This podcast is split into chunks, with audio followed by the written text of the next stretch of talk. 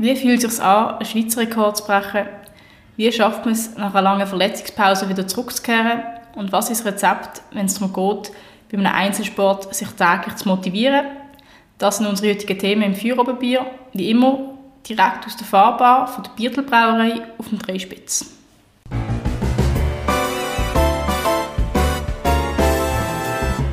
Feuerobenbier, der Podcast auf Prime News. Hören Sie entspannte Gespräche mit interessanten Persönlichkeiten aus der Region Basel. Unterhaltsam, überraschend und nie langweilig.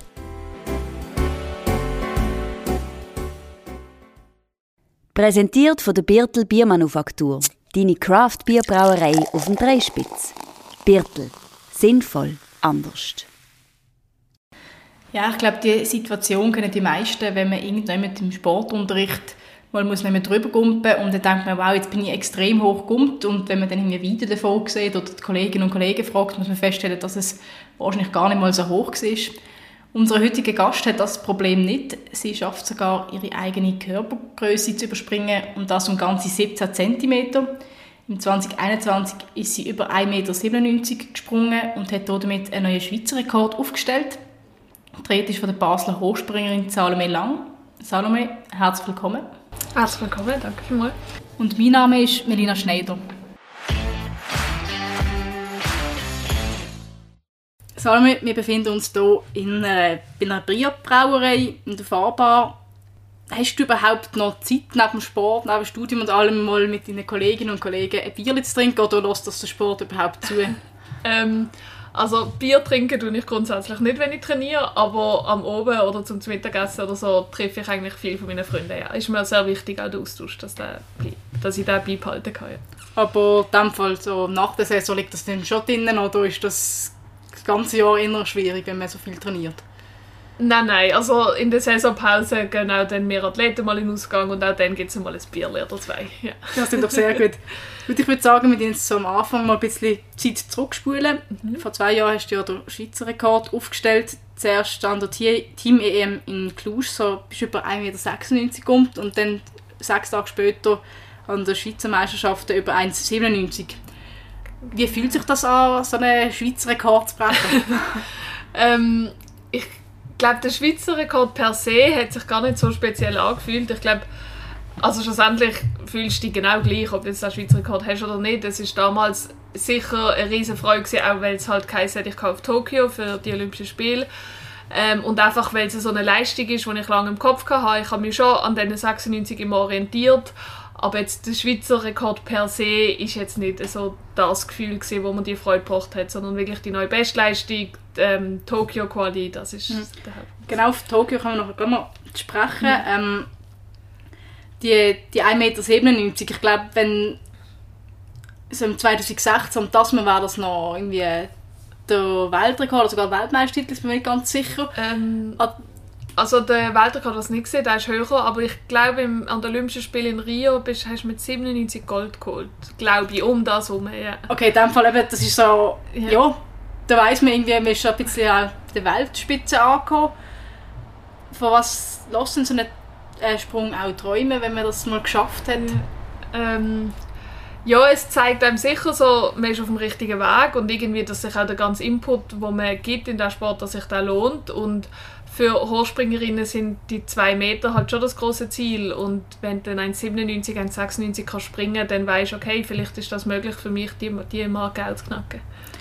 Ja, also die, die zwei Meter, also das so immer so das große Ziel sind, wenn man so jetzt 1,97 kommt, ist, dann denkt man so als Laie, ja, das sind ja 3 cm, müsste eigentlich mega einfach gehen. Äh, warum ist es denn schwierig, die paar weiteren Zentimeter zu schaffen?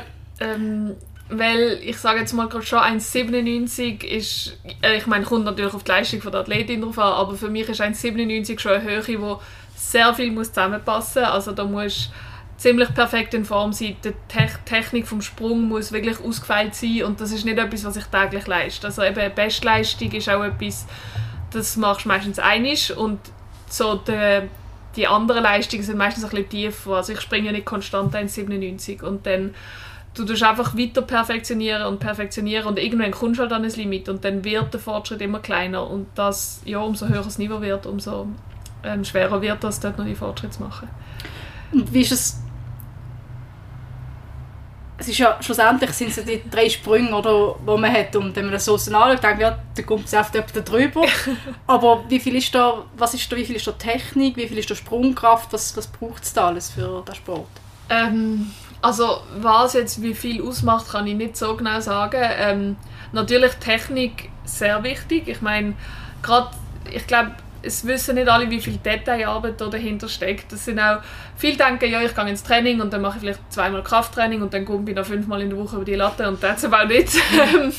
es ist sehr viel, das sind sehr viel Training, wo du wirklich an den Detailbewegungen schaffst und das sind auch die langweiligsten Training, muss man sagen, wo du wirklich den Sprung an sich nimmst auseinander und jede kleine Bewegung vom Sprung machst 100 Mal im langsamen Tempo. Du musst einfach wiederholen und dementsprechend das muss alles zusammenpassen bei so einem Sprung und dann natürlich die körperliche äh, Voraussetzung. Du musst genug kräftig sein, solltest aber auch leicht sein. Du musst schnell sein, aber irgendwie einfach das muss einfach alles perfekt zusammenstimmen an so einem Tag, wo du den Rekord aufstellst.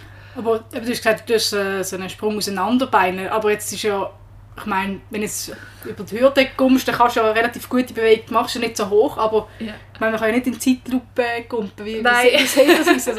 Also, also die Luftphase ist tatsächlich eher schwer zu auseinandernehmen, aber auch hier kannst du entweder kannst mit einem Trampolin arbeiten, ähm, du kannst zum Beispiel nur die Position der Hüfte kannst trainieren, indem du halt irgendwie mit den Schultern bist irgendwie befestigt oder hebst dich an den Arm nehmen und dann kannst du eigentlich die Luftphase so imitieren.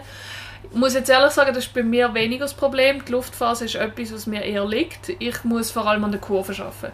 Und Kurvenarbeit, da kannst du wirklich, also wir rennen oft auch einfach an der Matte vorbei und machen einfach Kurvenarbeit an Kurvenarbeit, ja. Okay. Das ist wirklich langweilig, Spannend, aber nötig, ja. Gut, ich muss ja sagen, ähm, ich habe weder Technik noch die Sprungkraft jetzt, um das mache ich, also es ist wirklich früher im Sport ich habe nichts schlimmer gefunden als Leichtathletik. Das geht den meisten so leider. ich bin zwar nicht groß, aber ich kann, ich kann mir weder schnell rennen noch ja. irgendwie weit gumpen oder ja. Wie, wie kommt man überhaupt dazu, Leichtathletik zu machen? Hey, also bei mir ist es einfach im Kindergarten ist irgendwie meine Kollegin gegangen und ich bin dann einfach mitgegangen. Also das ist mehr ein Zufall gewesen. Aber ich muss sagen, also unsere Kids-Trainings sind voll. Also wir haben viele Kinder bei uns im Verein, was machen. Aber ich ich habe jetzt auch nie den Moment gehabt, als ich das irgendwie im Fernsehen gesehen habe und gefunden, das möchte ich machen. Es war wirklich ein Zufall gewesen und ich bin dabei geblieben. Ich habe immer tolle Leute um mich gehabt und ich weiß nicht, mir hat es immer Spaß gemacht. Mhm. Ich glaube, mittlerweile muss ich schon auch sehen, ist so ein bisschen das Leistungsorientierte, was mir Spaß macht und ich, habe, ich sehe schon auch den Reiz in Spielsportarten, dass mhm. das eigentlich lustig kann sein so, aber ja. ja. ich kann jetzt auch nicht sagen, was mich fasziniert Leichtathletik, ich mache es gerne, mhm. aber ja, es gibt viele tolle Sport. Ja. ja. ich kenne auch viele, was machen, aber ich kann es nie verstehen, warum ja. das macht. Das ist eben mein, ja. Problem. Aber ich meine, also bist du dann einfach in dem Fall hängen geblieben, bist mit den Kollegen mitgegangen und bist dann hängen geblieben und bist überzeugt gewesen, so? Mehr oder weniger, ja. Ich bin dann einfach dort, eben, wie man es halt, weiß nicht, so eine Primar macht, gehst ein, zweimal pro Woche in, halt in Sport und dann ähm, ist das Training ein bisschen mehr geworden, intensiver geworden und dann hat mein Trainer mal angefangen mit mir ein bisschen mehr Hochsprung zu machen und das hat sich wirklich einfach so laufend entwickelt. Ja. Also dann hast du eben, als Kind machst du ja so alle Disziplinen, genau, oder? Und dann hast du die, ist natürlich auch eben festgestellt, du kannst Hochsprung extrem gut, aber ja. kannst den Rest nicht, oder wie ist es? Ähm, nein, also ich habe schon früher ein gewisses Talent im Hochsprung, hat sich irgendwie gezeigt, aber ich habe doch bis U20 Mehrkampf gemacht. Also ich habe sehr lange sehr polysportiv eigentlich trainiert. Ähm, aber man hat dann schon irgendwie gesehen, dass das Potenzial wahrscheinlich im Hochsprung am größten ist und dann hat man das einfach immer ein bisschen mehr gepusht und auch dann hat sich das so herauskristallisiert. Und es ist ja gleich auch eben beim Trainingsleister und Mathe, es ist ja beim Leichtathletik ist nicht so, dass wenn du eine Disziplin machst, dass andere nicht irgendwie auch ein bisschen in Berührung kommst, oder? Äh, überhaupt nicht, ja. Also das ist auch jetzt noch so. Ich mache jetzt sehr viel Sprint noch, gerade für die Schnelligkeit. Wir machen Hürden, äh, so ein bisschen für den Rhythmus. Also du tust immer noch sehr vielseitig trainieren, ja. Und eben, ich habe es vorhin schon gesagt, die, man die, die drei Versuche. Wie ist das denn, ähm, tut man sich da so an einem Wettkampf dann so dran tasten über die drei Versuche? Oder ist es so, dass man bei jedem Versuch schon voll auf dem, also Vollgas gibt? Oder ja. wie, wie, macht man das? Also, man sich da nicht verkalkuliert, oder? Dass man nach beim dritten merkt, ja. jetzt habe ich vorher schon nicht, also ähm, also ich würde jetzt mal sagen, der Wettkampf, du fängst ja meistens tiefer an und dann steigerst dich so langsam von Höhe zu Höhe. Ähm, du fängst meistens so tief an, dass die ersten Sprünge noch relativ locker sind. Dass du ein bisschen drin findest im Wettkampf. Ähm, optimal ist, wenn du nicht schon am Anfang immer drei, drei Versuche brauchst, weil dann wirst du sehr müde. Du solltest halt nicht zu tief anfangen, sonst hast du nachher die Energie nicht mehr für die hohen Höhen. Mhm.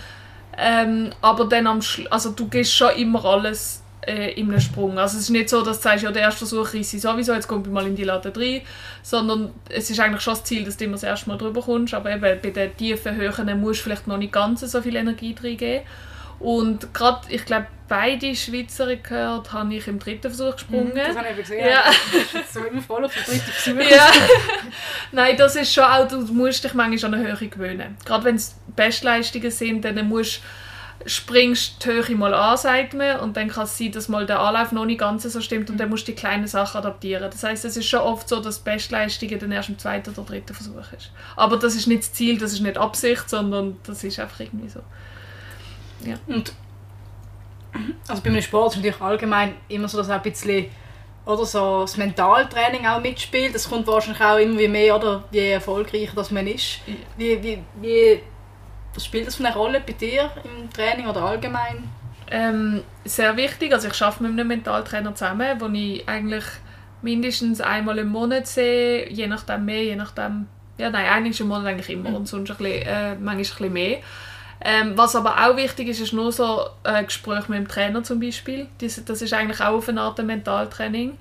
Und dann gibt es verschiedene Aspekte, die du anschaust. Sei es jetzt gerade während einer Verletzung, wenn es vielleicht ein bisschen um Motivation oder Zweifel geht, oder gerade wenn wichtige Wettkämpfe bevorstehen, der Druck oder dass du dich nicht verkrampfst. Ähm, so auch, du kannst auch technisch im Kopf sehr viel schaffen mit Visualisieren und ähm, da also sehr wichtig und eben gerade auch wenn du einen dritten Versuch vor dir hast, dann, dass du irgendwie dich dann nicht verkrampfst mhm. und mein Coach hat immer gesagt, ja, die Profis schaffen es im dritten. Das ist so ein etwas, was mir im Kopf bleibt, wenn ich einen dritten Versuch oh, muss. Oh, ist es sehr ernst genommen. Ja. Nein, es ist, du musst es eigentlich so sehen, dass jeder Versuch musst eigentlich angehen als dein erster. Ähm, du darfst nicht viel anders machen, ob es jetzt der dritte ist oder der erste, von der Technik her. Aber natürlich ist es nicht immer gleich. Es ist auch oft so, dass ich im dritten Versuch vom Anlauf her ein bisschen zurückgehe weil ich weiss, wenn es der letzte ist, gibst du ein bisschen mehr Power drin und dann kann es sein, dass du vorne bei der Matte ein bisschen zu hoch bist. Ähm, das sind alles so Sachen, die man dann muss ein bisschen berücksichtigen muss. Du hast vorhin noch gesagt, wenn man, wenn man gerade einen Wettkampf bevorsteht, wie, wie schafft man das denn, an so einem wichtigen Wettkampf so am Tag X bereit zu sein? Weil man machst die Sprünge hunderttausendfach im Training, ja. oder? Und dann ja, klappt es teilweise relativ gut, aber dann musst am Wettkampf musst du genau in dem Moment bei diesen drei Versuchen bereit sein. Wie, wie, schafft man das? ähm, ja, ich glaube, wenn es ein Keimrezept gibt, dann wird es jedes Mal gelingen, was es leider auch nicht tut. Aber ich glaube, es kommt sicher mit der Erfahrung irgendwann. Wenn du schon ein, zwei wichtige Wettkämpfe gemacht hast, wird wahrscheinlich ja, weißt ein bisschen, was dir gut tut und schlussendlich, das habe ich immer gesagt, Hochsprung bleibt Hochsprung, egal was der Wettkampf ist. Es ist ja gleich, ob ich in Tokio springe oder hier am regionalen Meeting, schlussendlich muss ich einfach über die Latte drüber und wie gesagt, ich habe schon zigtausend Sprünge gemacht, also eigentlich weiß ich, wie es geht. Mhm einfacher gesagt wie gemacht, natürlich. Nervosität spielt eine große Rolle, aber es gibt kein Keimrezept. Es ist einfach wirklich die Freude am Wettkampf und irgendwie dich einfach probieren, darauf zu fokussieren, was du trainiert hast und auf Technik. Mhm. Schlussendlich nicht, auf die Höhe, nicht an die Höhe denken, wirklich auf Technik dich mhm. zu konzentrieren. Eben so ein Tag X ist dann auch nach deinem Schweizer Rekord noch gekommen, 2021. Im, bist du an die Olympischen Spiele nach Tokio genau, gegangen, hast dort qualifiziert und dort bist du in der Qualifikation ausgeschieden. Genau. Wie ist das, wie ist das so ein grosser Anlass? So Olympische Spiele, klar, ich glaube, es ja, hat ja gar keine Zuschauer gehabt, oder? Das war Corona. Gewesen. Ähm, aber gleich, das, das Ganze drum und dran mit all den Nationen, die vor Ort sind, wie hat sich das angefühlt? Es ist schon sehr groß gesehen. Also es ist wirklich Wettkampf, einfach das Organisatorische ist eine andere Dimension gesehen, wirklich sehr viel Eindruck trotz Corona. Also eben, wir haben gewusst, es sind nicht wie normale Olympische Spiele, aber es ist gleich, es hat mega Spaß gemacht. Es ist sehr spannend gesehen, einfach eben auch die anderen Sportarten kennenzulernen. Sonst an Europa- oder Weltmeisterschaften bist du halt einfach unter Lichtathleten und das ist sicher mal etwas Neues und einfach eben, ich glaube, die Größe vom Ganzen und auch die Medienaufmerksamkeit ist einfach bei Olympischen Spielen nochmal anders. Und mhm. nur schon das Einkleiden drei Wochen vorkommt. Und also das sind alles so kleine Sachen, mhm. die irgendwie mega Freude machen und die mega schön sind. Und ja, es war sehr cool. Gewesen. Also kann man sich überhaupt noch auf den Sport konzentrieren, wenn man so viele Eindrücke ja. hat. Und dann kommt der Tag also, oh, jetzt bin ich gar nicht bereit. Ja. Oder Also es ist sicher, eben, es, es gibt sehr viele Gründe für eine Ablenkung, aber schlussendlich musst dich halt schon daran erinnern, ja, wieso bist du überhaupt da und du bist nicht da zum eben so olympischen Dorferkunden oder weiß auch nicht was, sondern zum deinen Job machen und den Job bespringen. Ähm, auch da einfacher gesagt wie gemacht. Ich habe das Gefühl gehabt, also ich bin nicht zufrieden mit der Leistung in Tokio, aber ich habe das Gefühl gehabt, es ist nicht daran gelegen, dass ich abgelenkt war, sondern es hat einfach viel anders nicht passt. Aber auch das weiß natürlich im Nachhinein nicht. Mhm. Das, ja. Noch schnell wegen der, wegen der Zuschauer, die nicht ja. da sind. Wie wichtig ist das sonst für dich beim Wettkampf? Ich immer, wenn ich mich so Leichtathletik schaue am Fernsehen, das mache ich eben gerne. Okay, ja. Schaue ich es gerne, aber mhm. ich mache es auch nicht. Und dann habe ich mich gefragt, teilweise im sie ja klatschen, oder? Ja. Aber es ist auch so nicht zusammen. Dann denke ich immer so, ich kann sich da noch konzentrieren, ich komme da nicht aus dem Rhythmus. Was ähm, ist das? Also optimalerweise ist es ein Rhythmus, dass alle gleichzeitig klatschen, das ist schon so, aber eigentlich bist du so im Tunnel. Ich glaube, also ich nehme einfach wahr, ob es Stimmung ist im Stadion oder nicht. Also wenn es einfach mhm. ruhig ist, im Vergleich zu wenn Musik läuft, wenn Leute klatschen, das macht einen extremen Unterschied und das pusht dich auch mega. Ähm, das ist sehr wichtig. Also das ist sehr etwas Schönes und da kann wirklich, also ich bin auch schon beim Anlauf gestanden und habe wirklich Gänsehaut gehabt. Und dann musst du dann schauen, dass du dich kannst konzentrieren kannst, wenn du bist ja. und du bist so, du fühlst so die Energie irgendwie und dann denkst du, okay, Salmi, runterfahren, einfach springen. Aber eben, wenn du das kannst umsetzen kannst, das kann dann einen mega Push geben für eine Leistung. Ja, ja beim Lichtathletik ist es immer noch so, einem Wettkampf bist du nicht einfach jetzt im Torspringen dran, sondern es ist im ganzen Stadion ja. etwas, und ich mir denke, also da ist jetzt hörst du dort klatschen, dann ist da etwas und dann hörst du dort ja. Wie konzentriert man sich da? Also? Ich glaube, an das gewöhnst du dich, weil wir sind uns nicht anders gewöhnt. Dass, also es ist eigentlich immer so, dass eben mehrere Disziplinen gleichzeitig laufen. Es gibt manchmal so einzelne Hochsprungwettkämpfe, also das gibt es schon auch, aber es ist wie normal, dass das eigentlich und es ist fast komisch, zum Beispiel vor einem Start, beim Lauf wird es ja ganz ruhig im Stadion, vor der mhm. ähm, mhm. Pistolenschuss losgeht und meistens wartest du dann, bis das vorbei ist, bis es wieder ein etwas läuft. Weil wenn alles ja, ruhig ist, ist, dann das ist auch komisch. Ja, das ja, geht auch nicht, ja. Dann wartest du meistens, bis die gestartet sind und dann ähm, gehst dann los, ja. Genau, dann nach Tokio eigentlich ist dann so voll losgegangen mit den Verletzungen. du bist jetzt zwei Jahre, ähm, hast zwei Rückenoperationen gehabt, Bänderriss, also eigentlich alles drum und dran. Wie ist das, was ist so auf einer achten Bahn, also quasi vom Erfolg, von dem Schweizer Rekord, von Tokio, dann nachher in die Verletzungen rein. Jetzt gehe ich über zwei Jahre lang. Wie hat sich das, ist das gesehen? Ja, ähm, ich würde, also es ist sicher keine einfache Zeit gesehen. Ähm, die erste Druckoperation war nicht so schlimm, gewesen, weil die habe ich wie eigentlich fast gewusst, dass die kommt. Also wir haben es probiert nach Tokio konservativ, drei Monate lang, aber das ist für mich wie so gewesen, so hey, eine Verletzung, blöd gesagt, gehört dazu zum Leistungssport meiner Meinung. Also also optimal, wenn nicht, aber ich glaube, fast jeder Profisportler ist mal verletzt. Ähm, von dem her, die habe ich wie genommen und natürlich, eine Reha ist langweilig, eine Reha ist mühsam, aber dort habe ich weder Motivationsprobleme noch sonst etwas. Ähm, auch der Bänderriss habe ich dann mehr so, ja, super, jetzt halt nochmal etwas, aber auch der ist, der ist relativ gut und schnell verheilt. Ähm, die zweite Rückenops, die hat mich dann schon ein bisschen mehr mitgenommen. Auch, es sind auf einmal Zweifel gekommen mit, ja, kommst du überhaupt wieder zurück, magst du den Rücken noch verleiden? Mhm. Und dann auch ein gewisses Motivationsproblem, so, einfach, ja, das Ganze nochmal durchmachen, lohnt sich das noch? Habe dann aber wie auch bewusst mit meinem Trainer entschieden, dass ich Abstand nehme vom Sport. Ich bin wirklich im Sommer vor der zweiten Operation habe ich einfach gesagt, hey, jetzt hast du mal einen freien Sommer, genieß das, weil das habe, ich kann nie reisen, ich bin immer mhm. eingebunden in mhm. Wettkämpfen, was mega schön ist, aber dann habe ich gefunden, hey, Sommer ein bisschen Ausgang, Sommer ein bisschen Reisen, mhm. hat schon auch etwas. Also, ja, ja. man sieht dann schon auch, man verzichtet auf viel für den Sport und ich würde es hundertmal wieder so wählen, also es ist wunderschön, aber eben, der Verzicht ist gleich da und dann habe ich gefunden, mhm. jetzt muss man nicht verzichten, jetzt genieße es einfach und das ist ein mega schöner Sommer gewesen. Ich hatte wirklich einen tollen Sommer gehabt. und dort ist mir auch bewusst geworden, wie okay, es fehlt mir mega. Mhm. Sonst ich habe es immer gemacht und ich habe es gerne gemacht, aber dann bin ich so in, ich glaube, ja, als ich in Kanada war, habe ich mir gedacht, hey, ich finde es wunderschön die Reise, aber der Hochsprung, es fehlt mir schon. Mhm. Und dann bin ich heimgekommen und dann bist du mega motiviert. So. Mhm. Ja. Also hast du gemerkt, so quasi auf was du verzichtest, aber auch gleich gemerkt, dass du gerne auf das verzichtest. Genau, so, andere, ja. Oder? Und dann hatte ich wie so mal einen Sommer, gehabt, wo ich das auch ein bisschen ausleben aber ähm, dass ich eigentlich nicht verzichte, wirklich. Und dann, wie gesagt, Reha, für mich sind Verletzungen, ich finde die Reha und eine Verletzung nicht schlimm. Dass ich die Übungen, die ich machen muss, dass die langweilig sind, ja, das ist einfach so. Für mich ist wirklich die zweite Rückoperation hat mich mental an eine Grenze gebracht, wo ich nicht gedacht hätte. So. Mhm. Aber ja, ich habe das Gefühl, ich habe mich da durchgekämpft und jetzt mal schauen, was es gibt. Ja. Äh, du hast vorhin noch ein bisschen angesprochen, aber ja. die, die Frage, die man dann hat, ähm, wie, komme ich komme ich überhaupt wieder zurück? Oder wie groß ist so eine, die Angst, ähm, das Gefühl zu haben, es wird nicht mehr so wie vorher, ich kann das nicht mehr, ich komme nicht mehr an die Leistung an?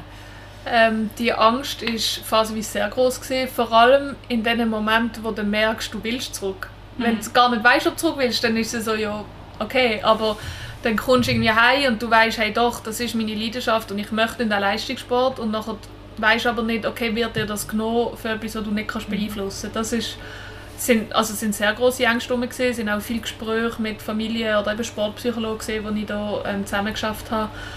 Ähm, aber mit dieser Angst musst du irgendwie lernen umzugehen und einfach das Beste machen. Ich habe das gemacht, was mir die Ärzte gesagt haben, was mir die Physios gesagt haben und wie alles andere kannst du nicht kontrollieren.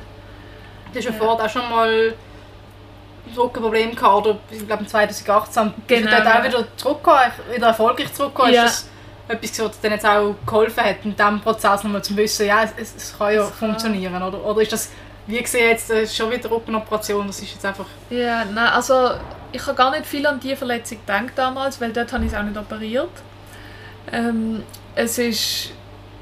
Nein, schlussendlich eben, ich mache alles, was geht, was, was mir mein Medical Team sozusagen sagt und mehr kann ich wie nicht machen. Und wenn der Körper halt jetzt schlussendlich vielleicht die Saison dann gleich sagt, hey, look, nein, es, es geht nicht, dann musst du das einfach akzeptieren. Mhm. Ja. Und also, wie passt man denn so das Training an nach einer Verletzung? Also jetzt nicht in der Reha-Phase, aber auch sonst. Also, man hat, also ist eine, so der Erkenntnis gehabt, man hat vielleicht fort dort und dort zu viel gemacht, wir jetzt so und da irgendwie abschrauben, tut man das vielleicht auch anpassen, langfristig gesehen?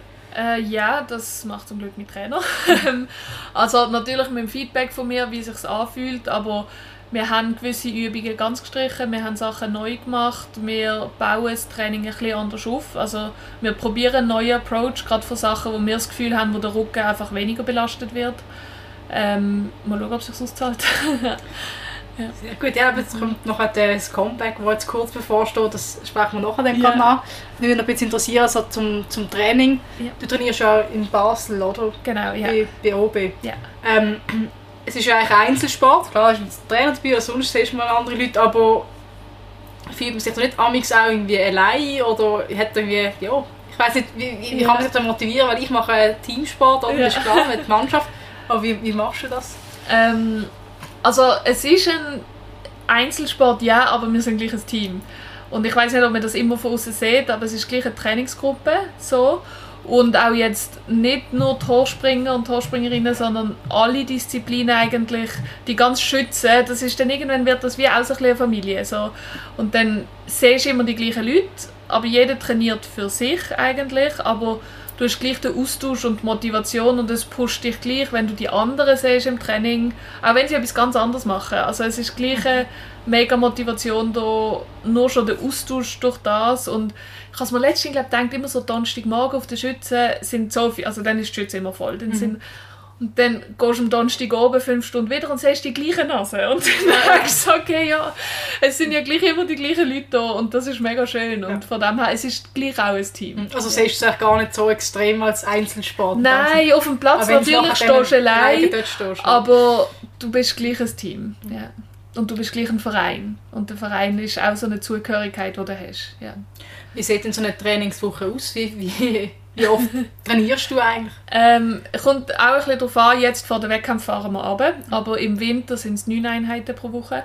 Mhm. Mit einmal Pilates für den Rücken. Ähm, jetzt ist immer noch so, jetzt ist es so eine Mischung, also ich bin noch nicht voll im Wettkampftraining drin, weil die Saison doch sehr lang ist. Jetzt ist es noch so sechs Training, sieben, manchmal fünf und dann, also vor dem wichtigsten Wettkampf machst du eigentlich fast nichts mehr. Dann hast du noch drei, vier Trainings in der Woche mehr nicht. Okay. Und dann über, über die ganze Saison so, oder? Genau. Du, ja, mehr, also du, du musst halt irgendwie schauen, eben, du musst gut erholt sein, du musst einfach die Spannung aufrechterhalten, aber groß etwas trainieren kannst du dann nicht mehr. Es, also du tust dann, ich meine Muskelaufbau und so, das ist dann alles, dann hast du keine Zeit mehr für das. Das baust du alles im Winter auf. Ähm, und dann geht es wirklich einfach um die Spannung hochhalten und das machst du wirklich mit ganz wenigen Trainings, die dich gut erholst für den Wettkampf. Und das heisst, wenn die neun Trainingseinheiten hoch, wenn man es ausrechnet, ist natürlich klar, dass man teilweise zweimal am ja. Tag in der, also in der Halle ist oder auf dem Platz quasi.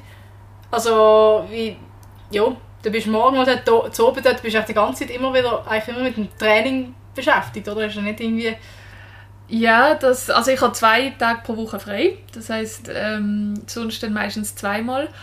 Ähm, aber ja, du gehst meistens eigentlich am Morgen ins erste Training, so zwischen 9 und 12 irgendwie machst du dein Training und dann gehst du heim essen. Ähm, dann dazwischen kannst du entweder ein bisschen für die Uni arbeiten oder hast Physiothermin, Sponsorarbeit, so Sachen und dann machst du meistens am Abend das zweite Training. Aber was man schon auch also du musst die Zeit dazwischen auch nutzen, um dich zu erholen. Also es ist nicht so, dass du sagst, ja gut, wenn du den Tag so und so viele Stunden hast und du hast davon fünf Stunden Training, kannst du den Rest brauchen für eben Uni oder Arbeiten oder so, sondern man muss schon auch sehen, dass du dazwischen die Zeit brauchst für eine Regeneration, mhm. sonst magst du das zweite Training gar nicht. Ja. Aber du, du noch nebenan studieren in Zürich, genau, machst ja. du Master. Ähm, wie bekommt man das denn unter einen Hut? Ähm, also ich mache den Master Teilzeit, muss man sehen. Ich bin nicht im Vollstudium. Das, ja, und ich, also zum Glück ist sehr viel online in Zürich. Ich habe sehr viele Podcasts, die ich von daheim machen kann. Ich gehe eigentlich einmal pro Woche auf Zürich.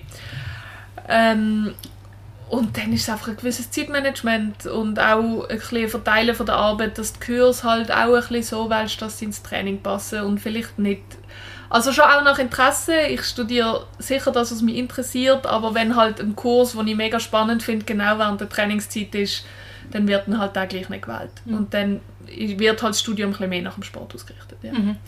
Und du bist ja dann also eigentlich, ähm, der Beruf ist ja Hochspringen. Genau. Ist das, wie, wie, wie, wie schafft man das finanziell? Ist das wirklich so von den Sponsoren, kann man so, so leben in der Schweiz als Hochspringerin oder wie, wie macht man das? Ähm, ja, es sind eigentlich Sponsorengelder und Fördergelder von, mhm. vom Kanton, von der Stiftung Schweizer Sporthilfe, auch vom Verband. Ähm, setzt sich das einfach zusammen von verschiedenen Parteien. Ähm, genau, so Förder- und Sponsorengelder, die wir mhm. da... Und das, da kommt man, das ist, was ist das jetzt, von mir das vorstellen, sehr gut durch, kann man da etwas auf die Seite legen oder ist das wirklich gerade mal ähm, es kommt, muss auch sagen, es kommt ein bisschen auf die Leistung drauf an, weil du hast halt auch Leistungsprämien, ähm, wo jetzt ja die letzten zwei Jahre eher ähm, knapp ausgefallen sind, wenn du keinen Wettkampf hast. Aber nein, es geht. Also ich habe jetzt nicht irgendwie finanzielle Sorgen oder so. Es ist nicht Fußball, also man kann mhm. auch nicht jetzt äh, ins Aus und Braus leben, aber es ist okay. Mhm. Aber es ist ja schon eigentlich eher zerbrechlich in dem Sinn, wenn jetzt würdest merken, hey, bei dieser Saison, das, das passt nicht mehr von mir oder so, dann ist fällt das ja alles weg. Gut, eben, du hast dann das Master, kannst ja. sicher vielleicht einfacher ins Berufsleben einsteigen, aber ist das, macht man sich doch gleich auch Gedanken, hey, so Zukunft yeah. dem Arbeiten, wie mache ich das künftig?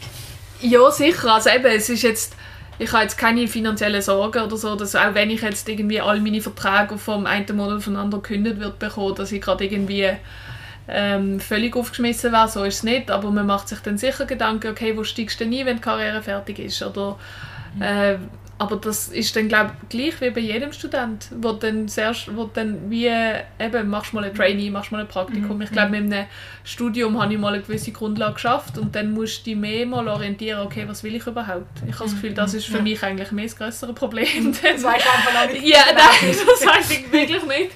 Und ich habe auch also ich glaube, so ein bisschen die Identitätskrise, wenn der Leistungssport wegbricht, ich glaube, das haben viele mhm. Athletinnen und Athleten und ich glaube auch, das steht mir noch bevor, dass du dann auf einmal die Leidenschaft nicht mehr hast, wo du wirklich dein ganze Leben danach richtest. Ich glaube, mhm. das wird sicher eine spannende Zeit. Mhm. Ähm, ich mal schauen, wie das mhm. dann wird. Ja. Aber hast du irgendwie etwas vorgenommen? Du bist jetzt 25, oder? Genau, ja. Hast du irgendwie gesagt, ja, bis dann und dann mache ich es und nachher höre ich auf? Oder schaust du es einfach wirklich, wie, wie geht es körperlich? Oder? Ja, also gerade jetzt nach den Verletzungen, wo ich wirklich zurückgekommen bin und so Spass hatte, also seit ich die zweite Rückenreha eigentlich abgeschlossen habe, wieder aufbauen, merke ich wirklich, wie gar nichts mache. Mhm.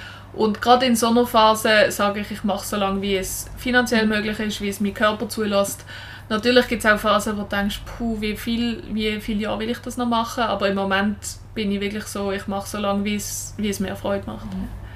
Was ich auch noch spannend gefunden habe, ähm, so ein bisschen beim Recherchieren, ähm, die Papi ist ja Architekt. Genau. Und hat äh, unter anderem das Drei König renoviert. Ähm, ja, ich schließe daraus, dass du eher, also eher im wohlhabenden Verhältnis aufgewachsen bist. Was hat der Sport in diesem Umfeld für eine Rolle gespielt? Ist das überhaupt ein grosses Thema gewesen? Ist andere Sportler in der Familie oder ist das irgendwie ein bisschen ein Alleingänger oder Einzelgänger ähm, Also ich habe zwei große Brüder, so, das äh, meine Familie.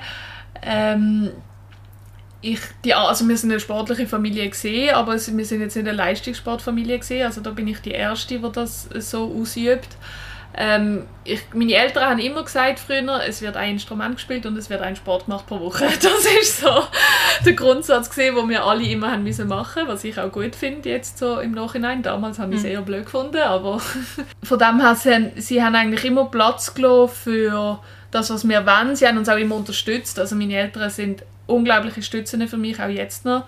Ähm, eben, sie haben eine gewisse Sicherheit, das äh, ist sicher auch so. Sie haben mich aber nie unter Druck gesetzt. Also auch in Phasen, gerade so, weiß nicht, nach der Matur, wo ich nicht ganz gewusst habe, will ich noch, oder wenn du Motivationsprobleme hast, ist immer von ihnen ganz klar kommuniziert, gesagt, wir unterstützen dich bei allem, was du möchtest, aber du machst es für dich, du machst es nicht für uns mhm. und für uns bist du Zahlen für uns bist du nicht Hochspringerin und das gibt eine mega Sicherheit. Das ist eigentlich mhm. wie du hast so ein Netz, das dich auffängt und eben, ich kann immer auf sie zurückkommen, wenn ich sie brauche, aber wenn ich würde heimkommen und sage, hey, ich mag nicht, ich bin fertig, dann wird sich nichts verändern und das mhm. ist mega schön und mega wichtig. Mhm. Aber das, die Sicherheit, äh, sicher auch eben, ja, auch eine finanzielle Sicherheit, die man vielleicht im Hinterkopf hat, ist das irgendwie, denkst du, dass du durch das einfacher gehabt hast, irgendwie an die Spitze zu kommen, oder ist das, ähm, denkst du es war eher noch mühsamer oder mehr müssen kämpfen, weil sie mir ja Vorurteile ja. ja, ja, sie ist ja reiche Eltern, ja, bekommt sowieso alles, was sie will. Oder ja. wie hast du das erlebt? Hast du überhaupt? Also die Vorurteile habe ich oft gehört, so, oder dann auch gewisse Zeit in der Schule oder der Bonds kommt. Mhm. Also das sind schon Sachen, die ich mir auch anhören musste. Ähm, ich bin sehr glücklich über die Erziehung, dass bei uns Geld, also ich finde, ich bin sehr gut erzogen worden, was den Umgang mit Geld anbelangt, sehr bescheiden, nicht einfach alles bekommen, nur weil ich es wollen habe. Also meine Eltern haben da wirklich einen guten Job gemacht, meiner Meinung nach. Ähm, ich glaube natürlich, die Sicherheit hilft, wenn du weißt, okay, auch wenn dann mal wenn ich wenn es wirklich hart auf hart kommt, könnte ich zu meinen Eltern zurück und sie würde überbrücken. Ich mhm. glaube, das muss ich nicht, das muss man nicht kleinreden, das muss man nicht irgendwie abschwächen. Ich, wie gesagt, ich weiß nicht, wie es ist, wenn es anders ist, aber ich kann mir vorstellen, dass, dass es schwerer ist, wenn du wirklich auf einmal nicht weißt, hey, kann ich mir das Trainingslager leisten oder nicht. Ich glaube, das macht es schwerer. Ich glaube, das kann auch sicher eine gewisse äh, ich weiß nicht, vielleicht ein Schamgefühl oder so hervorbringen mhm. bei gewissen Athletinnen oder Athleten. Ähm, von dem her, sicher bin ich da sehr privilegiert gewesen, das schätze ich auch unglaublich. Ähm, wie fest das einen Einfluss hat auf meine jetzige Leistung, kann ich nicht sagen, weil ich würde immer noch behaupten, Leichtathletik ist nicht ein mega teurer Sport. Es ist nicht wie ein Sport, wo du wirklich weiss nicht, wie viele tausend Franken musst investieren musst, um überhaupt erst an die Spitze zu kommen. Bei uns ist brauchst du ein paar Schuhe und den Vereinsbeitrag musst du können zahlen und eben den Trainingslager kommen dazu, aber schlussendlich ist es nicht eine mega Investition, Investition was es braucht. Ja, so.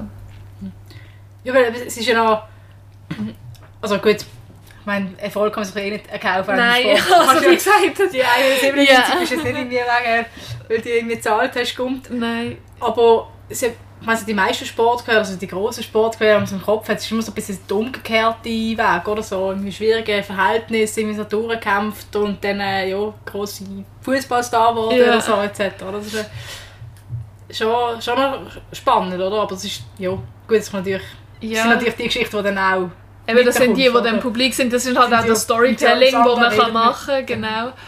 Ähm, eben, ich würde jetzt, das ist vielleicht auch im Fußball so, weil man da wahrscheinlich auch relativ einfach, oder ich weiß nicht, wie, wie teuer Fußball ist, aber ich habe das Gefühl, das ist jetzt auch ein Sport, der vielleicht nicht ganz so viel kostet.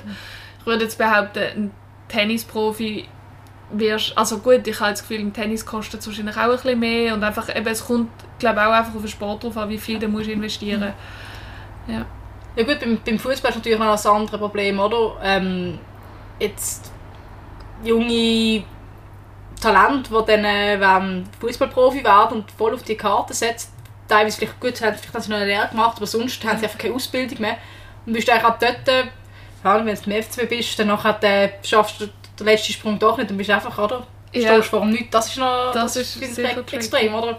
Du hast dann das Studium so ein bisschen als Absicherung, aber wenn du voll, oder, das gar nicht mehr... Ja, wenn du halt Platz musst, hast, so früh so viel investieren, dass die Ausbildung keinen Platz hast, ist sicher auch wieder ein Druck, wo Mhm. dann wo auf die Leistung ähm, wo du hast. Aber eben, da ist jeder, ich glaube, das ist so schwer zu irgendwie pauschalisieren. Jeder Sport ist anders, Mhm. jede Person kann anders mit so Druck umgehen. Und eben die, Fam- die familiären Verhältnisse, auch da ist es so individuell, das ist noch schwer, um so einfach etwas dazu zu sagen. Gut, dann wollen wir doch noch ein bisschen in die Zukunft schauen, also relativ nahe Zukunft, Ja. muss man sagen. Am Samstag, ja, ähm, hast du echt dein Comeback, es startet in Basel die Saison. Genau. Wie, wie fühlst du dich? Bist du bereit? Boah, ich weiß es nicht. ich glaube, die Frage habe ich schon 20 Mal beantworten jetzt von Freunden und Familie. Also die Vorfreude ist riesig, wirklich. Ich vermisse Wettkampfbestreiten so fest und ich hab, wir haben gesagt, ich will daheim anfangen auf der Schützenmatte mit Familie, Freunden auf, im, auf der Tribüne.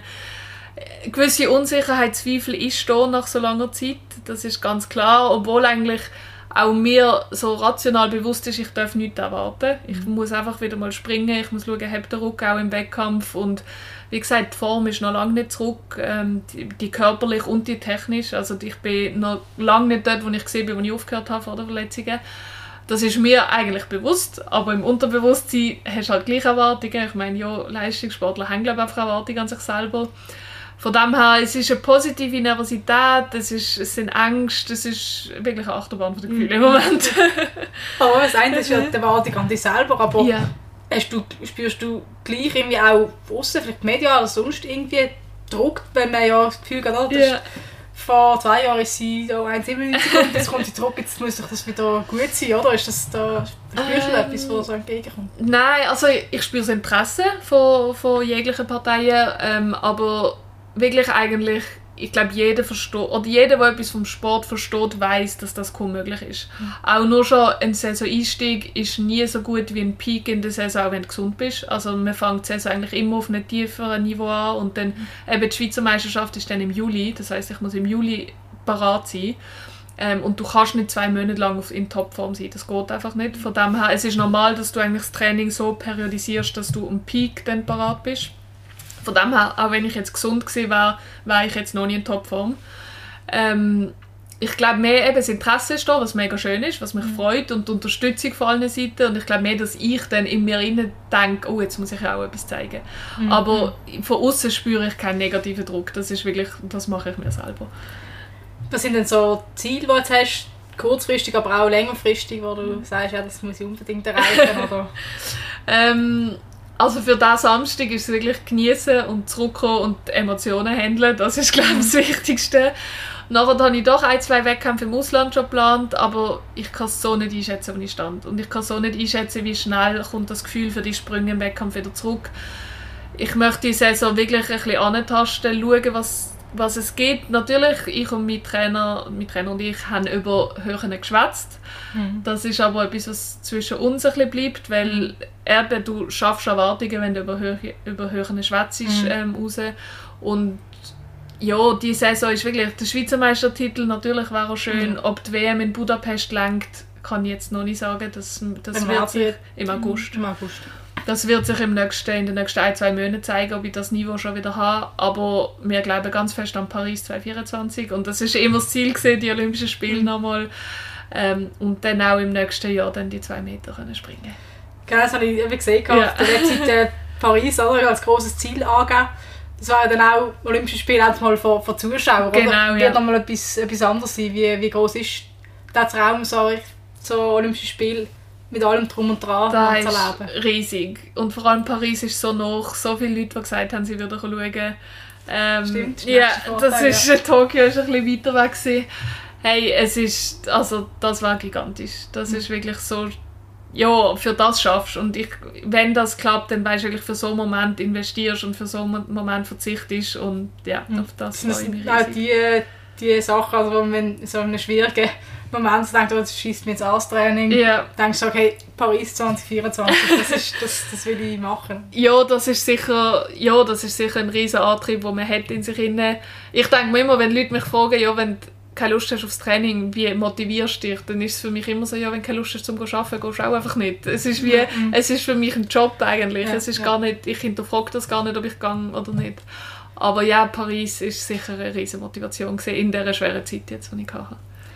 Gut, dann sind wir doch gespannt, wie es weitergeht, ähm, wie das Comeback glückt und dann, ob es lang für 2024 in Paris. Danke vielmals, cool Ja, danke vielmals fürs Kommen, hat Sehr sehr. Spass gemacht. Ja. Und euch daheim danke vielmals fürs Zuhören und wenn es euch gefallen hat, könnt ihr uns gerne auf allen gängigen Podcast-Kanälen abonnieren.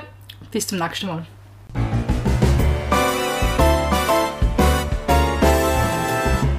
Für Oberbier, der Podcast auf Prime News. Hören Sie entspannte Gespräche mit interessanten Persönlichkeiten aus der Region Basel. Unterhaltsam, überraschend und nie langweilig.